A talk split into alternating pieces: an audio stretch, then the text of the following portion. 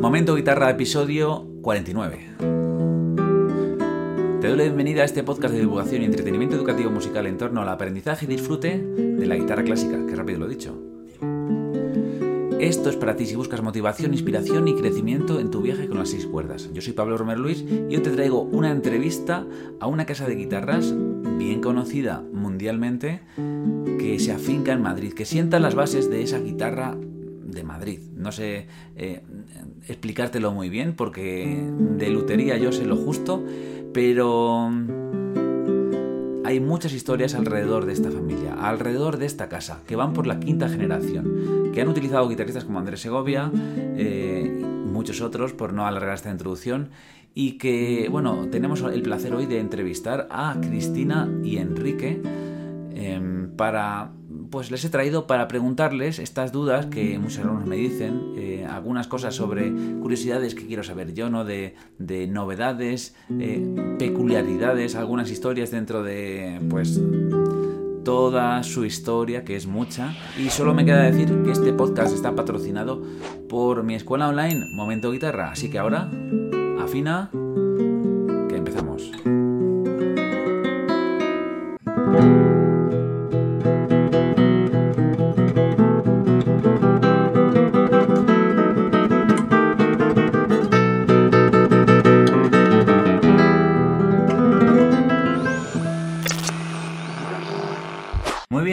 estamos ya aquí con los hermanos Ramírez, que bueno, aunque he dicho antes un poquito en la introducción, me gustaría que os presentarais cada uno individualmente y vuestro puesto, vuestra labor en, en la casa Ramírez también. Quien quiera primero, Cristina, por ejemplo. Vale. Pues bueno, yo soy Cristina Ramírez y bueno, esto es una empresa familiar y lo que supone una empresa familiar es que no tienes un puesto fijo. Entonces, en mi caso, yo estoy en todos sitios y, bueno, pues eh, por las mañanas sí que estoy más enfocada al tema de, diseño y al tema de, contacto con los guitarristas y por las tardes estoy formándome con mi hermano. Entonces eh, es un poco porque todos los Ramírez tenemos que conocer cómo se hace un instrumento y tenemos que conocer eh, mm, bueno, todas las técnicas y todo lo que conlleva y por qué suena así y cuáles son los, los problemas que pueden tener los guitarristas, porque luego si no, cuando hablas no, no sabes de lo que estás hablando. Entonces es muy importante esa parte y controlar todo y luego también para el diseño. Genial. ¿Y Enrique? Bueno, yo soy Enrique Ramírez y soy hermano de Cristina y bueno, yo estoy por las mañanas, bueno, como decía ella, ¿no? Que al final en el en una empresa familiar haces de todo, ¿no? Pero es verdad que yo estoy sobre todo en, el taller. Soy el encargado del taller y pues, pues, pues haciendo guitarras por las, por las mañanas y por las tardes, porque realmente no hay tampoco horarios. Genial, genial. Os conozco ya desde hace bastantes años, también vosotros me conocéis a mí y llevaba tiempo eh, queriendo haceros una entrevista para este podcast y no ha sido hasta que un alumno me ha dicho entrevista a, estos, ¿no? Y me dijo, dije, bueno, ya, tengo que escribirles. Así que, bueno, eh, tengo preparadas una serie de preguntas. Eh, hay mucha información sobre vosotros, sobre vuestra empresa familiar. En internet hay un libro que me encanta, por cierto. Y eh, bueno, como hay tantas cosas, me gustaría empezar por esta pregunta. Eh, aunque será difícil elegir, ¿qué historia elegiríais entre esas más fascinantes eh, que, tienen, que están detrás de la creación de alguna de vuestras guitarras? Porque hay muchas. Pero me gustaría que eligierais una, si queréis una cada uno. A mí me gusta mucho la de mm, la guitarra de tablao. Me gusta mucho que, porque eso es como nosotros hemos aprendido a evolucionar y ese, siempre lo decimos, ¿no? Que es escuchando al guitarrista, porque nosotros podemos tener una idea, podemos, o sea, nosotros eh, podemos tocar, pero evidentemente no estamos las mismas horas que vosotros estáis, porque si no, entonces no trabajaríamos en esto, no tendríamos tiempo suficiente. Entonces necesitamos vuestra opinión. Y la guitarra de tablao es ese, ese trabajo colaborativo que se produce entre lo que es la persona que crea un instrumento y la persona que, está que va a crear la música. ¿no? Y creo que esa, esa conversación es muy importante para, para crear eh, evolución en un instrumento. Y eso es lo que pasó con la guitarra de tablao, que en aquel entonces empiezan los cafés cantantes y los, los tablaos y necesitaban un instrumento más potente, porque los instrumentos que había hasta el momento eran más pequeños por más general. Entonces pidieron esta guitarra para tener más volumen y fueron los guitarristas los que se acercaron a José Ramírez primero para hacer este, esta, eh, pues, para pedirle este instrumento. Entonces creo que a mí por eso me gusta esa, esa anécdota. Esa guitarra es una que yo le tengo el ojo echado hace tiempo, puede ser, que tiene... Puede ser, ¿no? que tiene las clavijas de, palo. Eso, eso, Me gusta esa guitarra. Pero que son mecánicas. Son mecánicas las que se ponen ahora, ¿no? Son... Sí, sí, sí. Mucho mejor, por supuesto, porque se cambiaron por algo. sí, sí, sí. ¿Y tú, Enrique, tienes alguna historia como así? Pues hay varias. La que, es verdad que, por ejemplo, la que todo el mundo ahora conoce como guitarra tradicional, detrás está todo el trabajo de nuestro abuelo que se empeñó en que eh, Segovia volviera a tocar una, una Ramírez, ¿no? Porque él empezó tocando, bueno, empezó, él tuvo una Manuel Ramírez y luego tuvo Hauser y entonces nuestro abuelo se empeñó en conseguir que volviera a tener una guitarra de nuestra, de nuestra familia. Entonces detrás de esa guitarra hay mucho trabajo, hay mucha investigación, muchas pruebas, muchos errores. Y claro, cuando tú lees todo lo que escribió nuestro abuelo, lo que nos contaba, ¿no? De todo lo que detrás y que al final decía que casi era peor hacer cambios y que no cambiase la guitarra, porque no sabía entonces qué afectaba, pues te das cuenta de que es un resultado de mucho, de, muchas horas y de, mucho, de mucho pensar y mucho probar. Y dentro de la guitarra eh, tradicional, que es la que se llama, ¿no? que es la que también mucha gente conoce como 1A, está la, cuando hizo la cámara, ¿no? que se le ocurrió afeitándose. Abriendo el, abriendo el, estaba afeitándose, abría el, el armario que tenía delante, que eran estos armarios espejos que antiguamente había en los, los baños, y cuando veía que cambiaba, eh, pues veía que cambiaba el sonido y fue a través de eso cuando empezó a pensar en, la cámara que hizo luego dentro de la guitarra. Entonces son esas cosas que te das cuenta que al final dentro de la guitarrería hay mucha técnica y muchas cosas, que se estudian pues, de física y, y de matemáticas, pero hay otras que a veces son ideas que te pueden venir de cualquier, de cualquier manera. En este caso, nuestro gol le vino afeitándose, que es una, me parece un dato, un dato curioso. Un apunte que se le ha olvidado a Enrique eh, era Manuel Ramírez, Hauser y, Ramírez tercero, pero también Fleto. Sí, Fleto. porque eso era lo que, eh, lo que Segovia decía que eran sus eh, luthiers. Eh, sus luthiers de confianza habían sido esos cuatro. Sí, sí, sí, sí. Hay mucha historia también ahí detrás de Segovia, muchísima. Lo digo por si acaso algún oyente quiere investigar un poquito más, de ahí puede sacar, puede tirar del hilo. Una pregunta que me surge es, eh, habláis muchas innovaciones de, vuestro abuelo, ¿no? Y, en cierto momento has dicho que quizás dijo, pues no hay que innovar tanto, porque al final, bueno, tiene sus peligros y sus consecuencias. Yo sé que ahora, eh, bueno, por lo que escuché en un podcast de mi amigo Bael, que si estás oyendo esto y no conoces el podcast de Bael, te lo recomiendo, Sé que mm, a lo mejor dentro de poquito tiempo, eh, Enrique, pasas de rango, ¿no? De oficial, que es donde estás ahora de primera, al, siguiente puesto, que es el más alto. Eh, y dijiste en esa entrevista que, el maestro es el único que puede hacer innovaciones, ¿no? Y Amalia habrá hecho eh, las suyas y el, el, siguiente paso sería, pues tocarte. ¿Tienes en mente alguna cosa que quieres probar? Pues eh, bueno, evidentemente, aparte que depende de Amalia y mientras esté Amalia como maestra de, la, de, nuestra casa, pues va a ser ella quien, quien dirija de momento el, todo el tema de las investigaciones y el taller. Es cierto que, bueno, pues claro, como ideas tienes muchas, lo que pasa que, ¿cómo decírtelo? Por ejemplo, hace poco hice una guitarra y al final lo que, lo que quise fue, pues voy a ir haciéndola. No, tenía una idea preconcebida, pero mientras la hice, cambiaba cada dos por tres la, guitarra. Entonces, al final el resultado no tenía nada que ver como cuando la imaginé al principio, ¿no? Y eso fue solamente, pues, una... Quería solamente probar una plantilla que le da está dando vueltas. Son unas formas que son un poco más raras, un poco más desproporcionadas en cuanto a lo que estamos acostumbrados a, a tener la, eh, la guitarra y bueno, tuvo una, una, guitarra un poco particular. De hecho, me acuerdo que nos, lo, nos lo, la probó nuestro amigo mm, Adrián, Adrián Baratech, y dijo que no le sonaba a Ramírez. Para que te hagas una idea, ¿no? Fue una cosa Sí, que, sí. que me salió que dice, pues es que no me suena como vuestras guitarras, ¿no? Este, me gusta, pero suena diferente, ¿no? Sí, sí. Entonces, y eso fue una cosa que, pues, digo, voy a probar a ver cómo sale una cosa un poco desproporcionada y fue una prueba de error, por así decirlo. Mm, Siempre nos ha gustado, a Cristina y hemos hablado mucho también de, de empezar a, digamos, como, porque tenemos una colección de guitarras muy importantes de, de nuestra, y también dentro de la colección hay muchas guitarras de nuestra familia.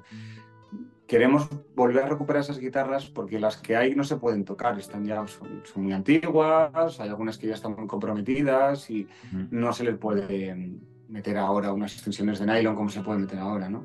Entonces la idea es volver a hacer esas guitarras para que se puedan tocar y que se pueda comparar, ¿no? Evidentemente no puedes comprar una guitarra de hace 100 años con una guitarra de ahora, ¿no? Pero sí em, como volver a tener esas guitarras en, en marcha, ¿no? Para ver cómo evolucionan y tenerlas cerca, ¿no? Para, para saber cómo, cómo evolucionan. Y sí, me gustaría también hacer una guitarra acústica que tengo en cabeza de- desde hace muchos años. Eh, una guitarra eléctrica también me gustaría. También tengo pe- pensado en un bajo. O sea, como que quiero hacer un montón de instrumentos. Tengo un violín que no he acabado todavía, que lo estoy haciendo con nuestro amigo también, Chacón, en el Luthier de Málaga, que empecé a hacer, no sé. Yo me acuerdo de ese violín, o sea que imagínate, la última vez que nos vimos, a mí me lo enseñaste. sí, sí, sí, sí, porque si me escuchan me dirá, a ver cuándo vienes a terminarlo. Digo, no, no, si tengo que sacar el tiempo, pero ese, ese es el problema, ¿no? Y nada, yo por ahí voy, bueno, y ya pues, evidentemente ya cuando Cristina termine el aprendizaje, pues también tendrá que meterse sus, sus ideas y sus investigaciones. Nuestra, nuestra tía, por ejemplo, Amalia, empezó haciendo eh, trabajando con el Nomix. Entonces ella pues habló con Gernot Wagner, ¿no? que es el, de los primeros que empezó con el Nomix, y lo, lo empezó a desarrollar en nuestras... Empezó Amalia a pensar en cómo introducirlo en nuestras guitarras y consiguió la verdad que una guitarra de doble tapa, que luego se convirtió en doble aro y en doble suelo. Al final eh, nuestras guitarras de Nomix tienen Nomix por toda la caja. Y consiguió que no le afectase al sonido característico de la guitarra, ¿no? O sea. Sí, que sí, sí. sonase más eh, con más volumen, pero sin perder el, el sonido. Y ella, pues, por ejemplo, ha, diseña- ha trabajado mucho en esa línea. Nosotros somos más partidarios de, de- de recuperar todo ese de nuestra casa. Sí, sí, Porque ese origen también te ayuda a, a proyectarte, que es lo que hizo nuestro abuelo. Eh, te, te ayuda a hacer cosas, eh, a proyectarte hacia adelante. O sea, si tú no conoces tu historia, un poco vas a poder desarrollar. Entonces creo que esa parte es muy importante y conocerla desde, desde dentro, o sea, volver a hacer esos instrumentos. Eso Y es. luego hay una cosa muy curiosa de la guitarra, lo siento, hay Ah. una cosa muy curiosa de la guitarra legado, que un guitarrista, eh, perdona, la- el auditorio, que es la doble tapa em, eh, y doble suelo y doble aro, que un guitarrista nos dijo que sonaba como, como antigua. Y dices, eh, no, o sea, no es, no es la intención, pero que sonaba como un instrumento antiguo. Eh, Y yo, pero ¿cómo, ¿qué quieres decir? Sí, pues, como, pues, eh, como un laúd o como suena de esa manera. Y me pareció curioso que sonara o como una guitarra antigua, como una guitarra Sí, sí, anterior. sí, sí. Y, y dices, tiene Nomex, tiene todo esto y te suena como si fuera algo antiguo. Me, me, me resulta curioso. Bien, Me gusta el concepto que utilizáis, que realmente a mí me gusta también para utilizarlo en mi música, que es pues eh, innovaciones desde la tradición, ¿no? No reinventar la rueda, es decir, coger todo lo que ha funcionado y, también honrar a esa tradición, porque también es algo muy importante, ¿no? Que permanezca la esencia. Me parece un concepto eh, genial. Mm, os pregunto ahora sobre mm, si ha- es que tengo mucha curiosidad con esas cosas especiales, ¿no? Siempre. ¿Ha colaborado alguna vez con vosotros algún guitarrista que ha pedido una guitarra muy personalizada? ¿Y cómo fue la experiencia? Porque bueno, puede que fuera buena o mala. Hemos tenido de todo. Hemos tenido desde un guitarrista que le gustaban las cejillas en latón, ¿Ah? que ¿Las cejillas? de latón. latón. Cejuelas. En vez de hueso, en vez de, hueso, de latón. Ah, vale, vale. Yo personalmente, a ver, es un sonido muy diferente. Personalmente no está dentro de mis gustos. Pero, eh, pero, eh, para, pero para él le funcionaba, nos pedía las dos, nos pedía, nos pedía hueso y la tom, y la tom, para intercambiarlas. Para poder, supongo Ah. que para hacer su música, su, eh, Sí, supongo sí, que sí. haría, pues sí, intercambiaría, que eso me parece interesante. Sí, Sí, sí. Por ejemplo, la- en cuanto a, de- a desarrollar algún guitarrista, la propia guitarra que estábamos hablando de, Ah, de eso se desarrolló con Manuel Babiloni. Es verdad. Amalia hacía, se- eh, hacía las, las innovaciones, hacía los cambios que creía que podían mejorar la guitarra y el banco de pruebas era Ma- Manuel Babiloni. Entonces le- la, la tocaba, daba su, sus, sus experiencias, además pues en ese momento pues si ya a Japón, tocaba con un auditorio.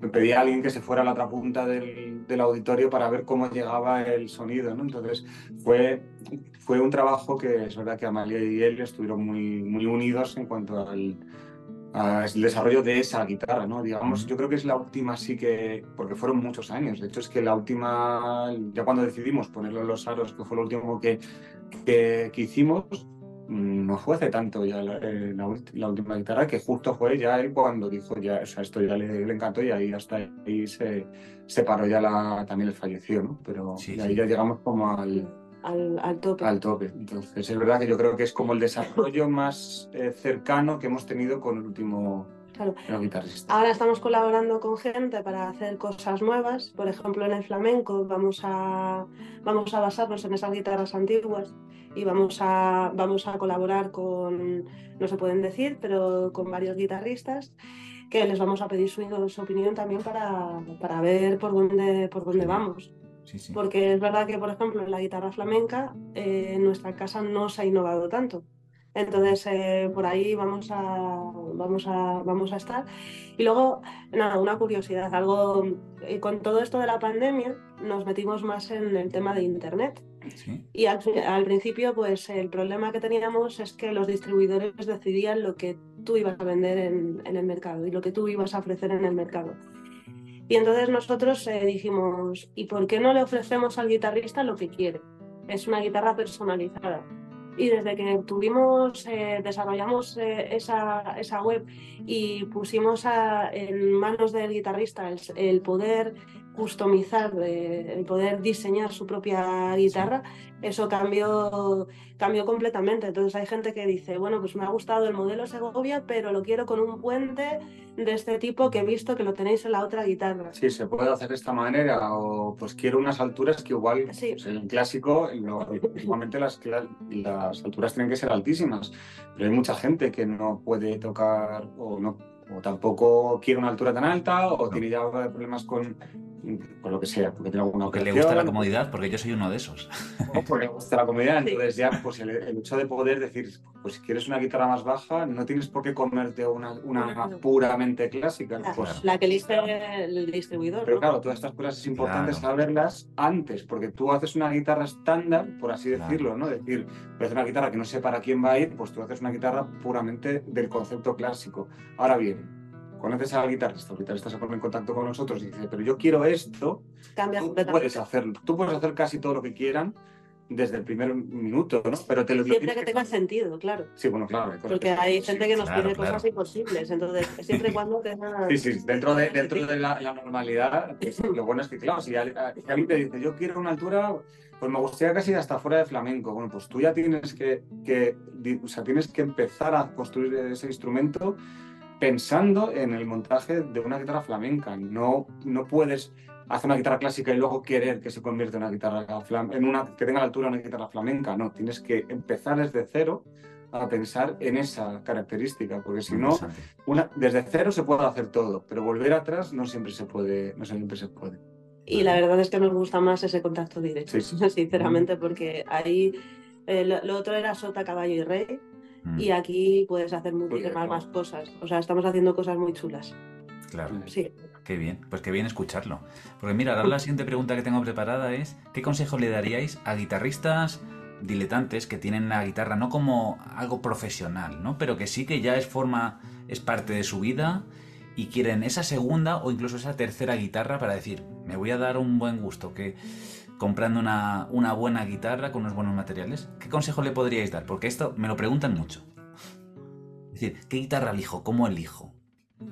Claro, el problema, bueno, eso seguro que Cristina puede decir más, pero yo creo que al final nosotros siempre decimos a, la gente que viene a preguntarnos por guitarras que tienen que probar muchas guitarras y no sé, que no se cierren solamente en, por ejemplo, nosotros, ¿no? Que prueben en nuestra tienda, que porque ahí solemos tener alguna guitarra de profesional, ¿no? Pero tiene que, compararlo, porque igual una guitarra que hemos hecho nosotros le puede parecer maravillosa a alguien, pero igual una guitarra que ha hecho otro guitarrero le puede parecer mejor o peor, dependiendo de cómo toque y depende de las características de cada uno. Es que es tan personal el tema de la guitarra que creo que hay que, hay que comparar y decir, porque nos decía un, un amigo, la primera vez que tocó una guitarra que al final se la quedó, nos dijo, es que fue tocarla y es como si me entrara en el pecho, ¿no? El, sonido. Entonces, esas sensaciones son las que tienen que de repente tener ese feeling con ese instrumento. Claro, nosotros no podemos darle una recomendación en ese sentido, tienen que probar muchas guitarras y de muchos constructores. Yo creo que eso es una cosa, es como eh, darle un consejo a una persona de, cómo, cómo enamorarse o de quién se tiene que enamorar. Esto es lo mismo. Al final es una relación que vas a tener con un instrumento durante mucho tiempo. Entonces, creo que es muy importante el tema ese de probar las guitarras y el no ir con ideas fijas, porque hay gente que te viene con ideas fijas y luego ves que son dogmas, o sea, que directamente, no, es que a mí solamente las guitarras de gomalaca.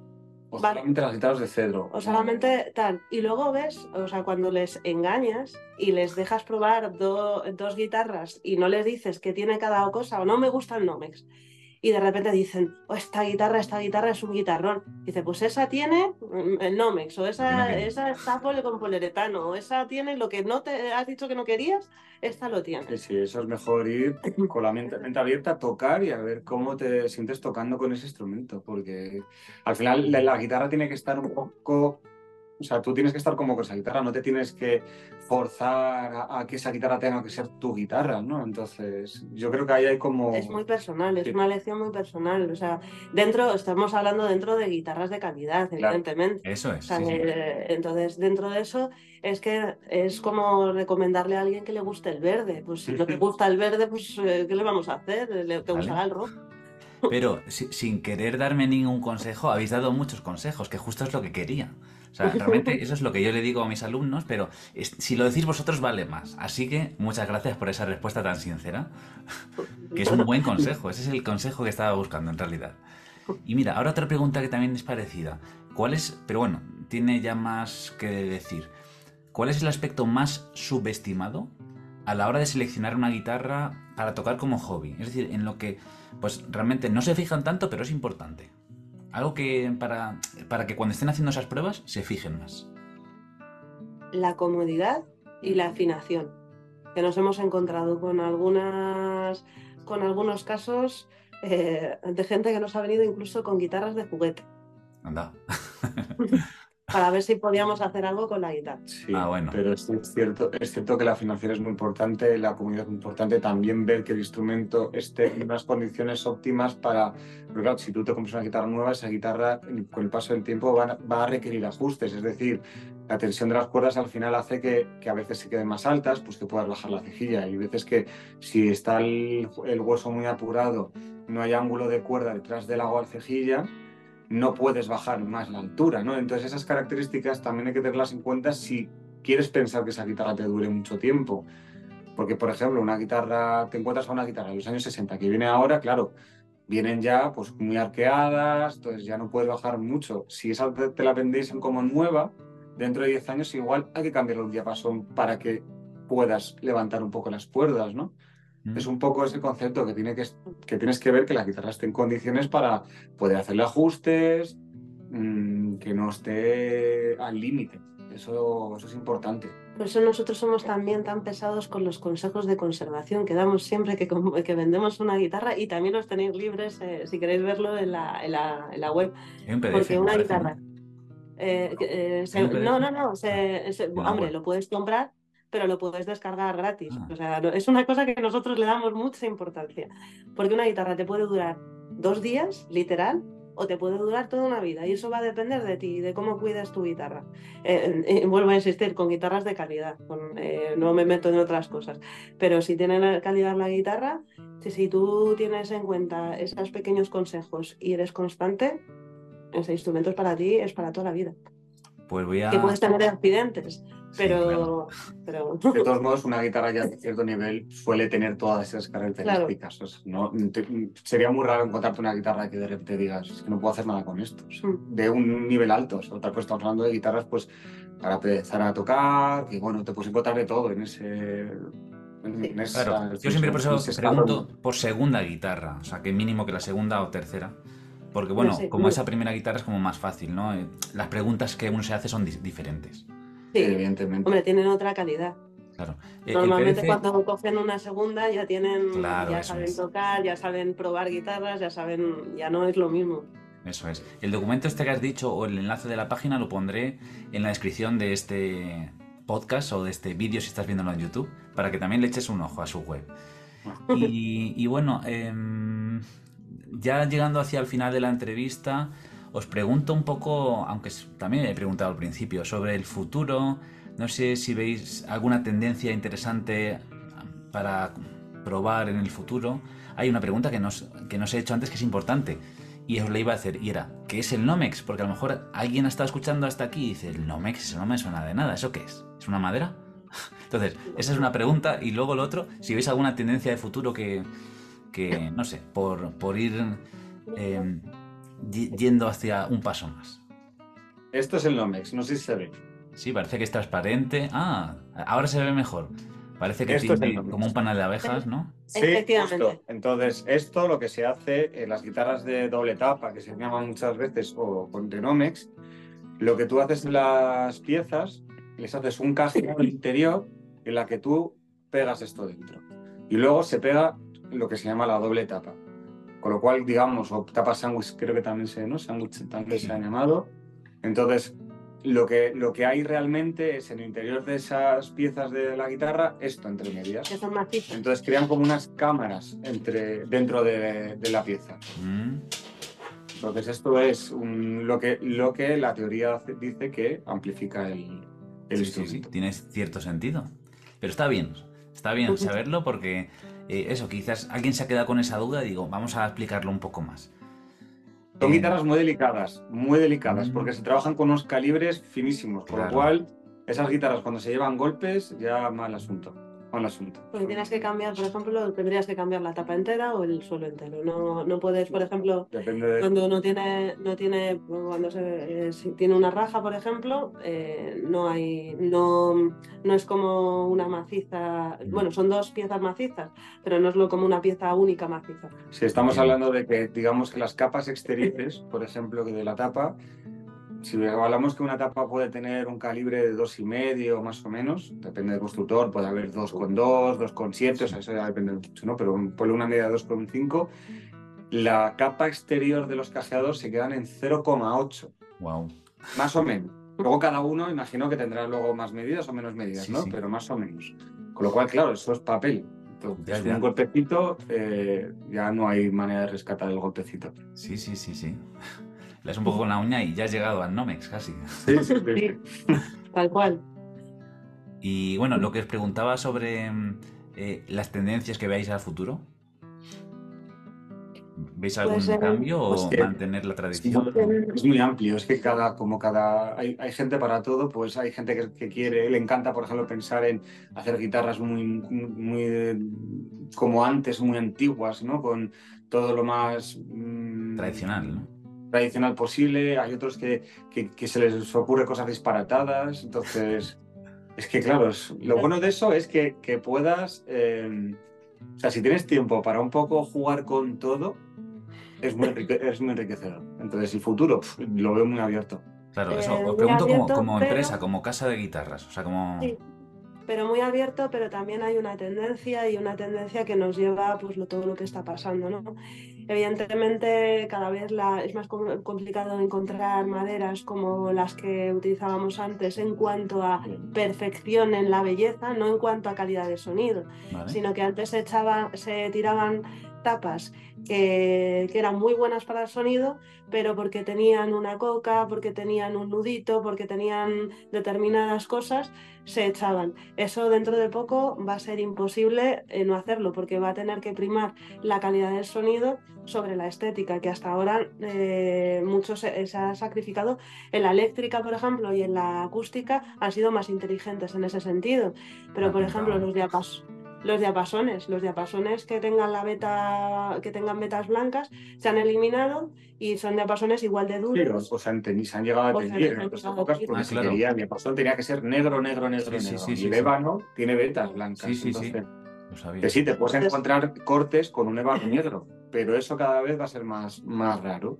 Y, y, y, y, va a ser más difícil encontrarlo, eso también va a suponer más, más los, problemas. Más los problemas. materiales, lo, sí. aceptar determinadas cosas que era muy difícil, sobre todo en el mundo del clásico era muy difícil que se aceptaran, pero es que no va a quedar otra. Y como concepto de sostenibilidad también. Y también, porque, es que, porque se tiraban un montón de... Sí, no. no... nosotros teníamos cedro de mangos des descartados, porque se decía que era mal, que, so que le salían rizos, entonces claro, eh, ahora haces una guitarra porque se ha, se ha, puesto como de moda el cedro rizado, que es muy raro encontrarlo, y es más caro también, pero en nuestra de taller eso, era, eso no vale para mangos. Entonces bueno, se, se, separaba. Y ahora, claro, tú lo ves acabado y, y la verdad que es precioso. Es precioso de, sí, sí. Y es una cosa maravillosa, pero en ese momento se buscaba una madera limpia, beta de una manera, entonces claro, eso rompía esa, ese concepto tradicional. Claro, claro.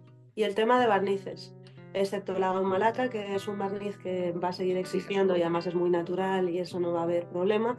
Los, los barnices sintéticos van a tener van a tener que replantearse y van a, vamos a tener que buscar otras opciones y, otra, y otras formas de, de, buscar. A lo mejor tenemos que volver a, a, lo anterior porque bueno, pues el mundo está como está, eh, también tenemos que cuidar lo que es nuestro mundo porque es lo que tenemos y a menos que nos queramos ir a Marte, Venus o a otro sitio a hacer otras cosas, es lo que tenemos y, y va un poco enfocado ahí porque eh, cada vez hay más problemas con, con, con los barnices. Entonces eh, hay que investigar bastante con eso, que de hecho vamos a, una de las cosas que vamos a hacer es investigar sobre barnices y investigar otra, otro tipo sí, de... probar barnices de, de otra manera, de, vamos, cualquier tipo de barniz, a ver cómo funcionan en las guitarras para poder pues, buscar opciones porque no todo el mundo quiere eh, goma laca. Hay gente claro, que sí que le encanta y otros que no quieren ni olerla, porque como es delicada, no quieren saber nada de la goma laca. ¿no? Entonces, tienes que tener esas, esas opciones. Y luego, pues también hay que. Lo que sí que va a tocar es educar mucho al, al guitarrista, porque sí. se le ha acostumbrado a la perfección en limpieza de, de la madera.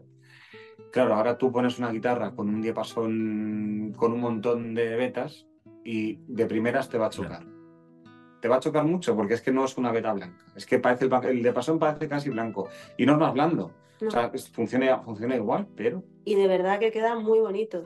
Mira, eh, que parece que estoy haciendo publicidad, pero no es así. En la Hazla, que está bien flamenco, en la, en la, no, porque no me gusta. En la exposición de flamenco Chipén en Madrid, eh, hicimos una... Bueno, yo fui el pinche, Enrique hizo la guitarra eh, es, eh, tenemos una guitarra deconstruida y ahí podéis ver, si, si queréis pasar por ahí, una, el diapasón, como lo que estamos diciendo, es bonito. O sea, tú lo ves y queda súper súper bonito. Ya estoy seguro que alguien va a coger y va a buscar, aunque sea en internet, a ver cómo es. Creo que no, creo que no hay no habrá fotos, mucho. porque hay que ir a la exposición en Madrid, que está en el Águila, creo que es. Además, la exposición está muy chula. Vale. Sí, la sala sí. Águila, está, Sí, lo han hecho, es muy bonita la exposición. Vale. ¿Y va, va, a estar alguna temporada disponible o, o va a ser...? Hasta mayo. Creo que vale. la exposición termina en, eh, termina en mayo. Y en va mayo a estar... de 2024, porque a lo mejor esto lo está escuchando alguien en 2224. Sí, claro, claro, 24. Pero eh, es, una, es un ejemplo y, y, y, bueno, y lo puede ver mucho en eléctricas y en acústicas también, mm. que también lo utilizan mucho. Y es muy bonito. Muy bien. Pues ya para finalizar os hago una pregunta así poco usual y es, eh, bueno, es más bien un acertijo, ¿vale? Si a ver si acertáis. En mi escuela online yo eh, tengo 10 grados, o sea que intento abarcar desde que entras hasta cuando sales de conservatorio profesional, es bastante, ¿no? pero tengo cinco niveles, ¿no? Como decir, intermedio, eh, principiante, avanzado, intermedio alto. Y esos niveles em, tienen nombres de maderas. no sé si esto lo hablé con Enrique, puede ser hace mucho tiempo. Entonces, os voy a decir por qué. La pregunta es: ¿por qué he puesto estos nombres? ¿Vale? El nivel 1 es abeto. El nivel 2, arce. Nivel 3, cedro. Nivel 4 es mmm, palo santo. Y el nivel 5, ébano. ¿Por qué he puesto ese orden? Hombre, abeto supongo que porque las guitarras hasta los años 60 todas eran de abeto. Supongo que eso eh, sería, ¿lo utilizaste por eso? Es algo más fácil, ¿no? Ah. Pero era buena también. Pues eh, algo más fácil. Mm. Luego este tiempo que, se tarda en contestar, lo quito, lo corto, ¿vale? Vale, vale, vale, vale. Pues. No sabía decir, ¿eh? Abeto y no es esa. Y el caso es que me acuerdo que lo estuvimos hablando. Sí. yo no sé si hasta me lo explicaste, pero es que ahora mismo no. Imaginaros eh, el aspecto, o sea, como si lo estuvierais viendo. Así ordenado. Abeto, Arce, Cedro, Palo Santo. No sé si es porque la tapa, la tapa es al final, ¿no? Se supone que es por donde se crece toda la guitarra, ¿no? En la tapa igual. No, creo que. No, creo que va por los colores. Colores, muy bien. vale, vale, vale. vale. es como una especie de degradado, por lo que has dicho. Eso va de, más claro, entre comillas, a más oscuro, aunque puede haber variedades, ya lo sé. Pero bueno, está bien, está bien. Muy bien, Cristina, te has llevado todo el punto. Bueno, pues un, placer de verdad teneros aquí en el podcast. Y, bueno, antes de acabar, sí me gustaría que dijerais dónde pueden encontraros en las redes o en la tienda, eh, para que dijeras vuestra dirección y todo. ¿Cómo pueden encontraros, conoceros y saber un poquito más?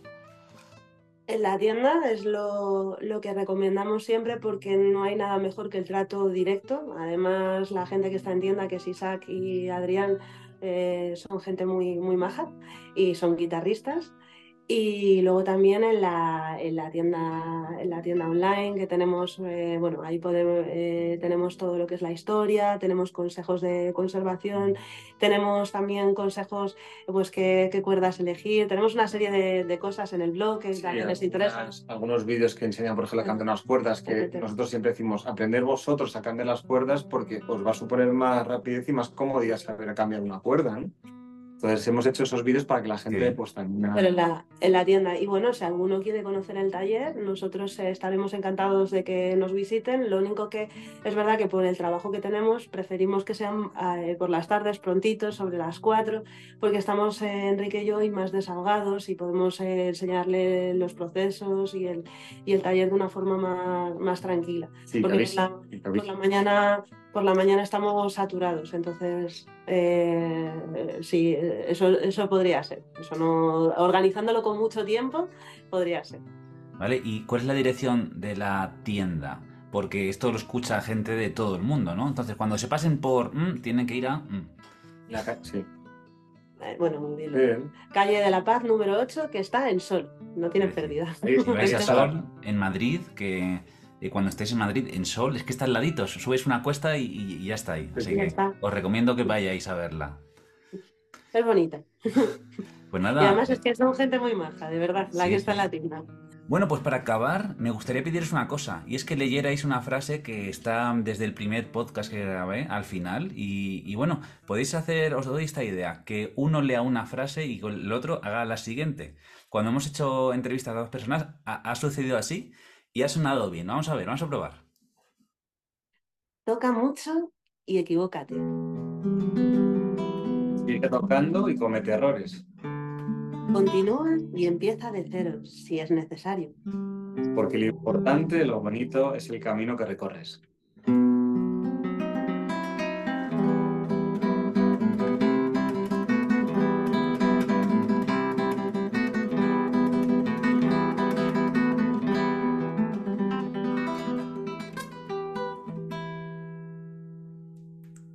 Muchas gracias.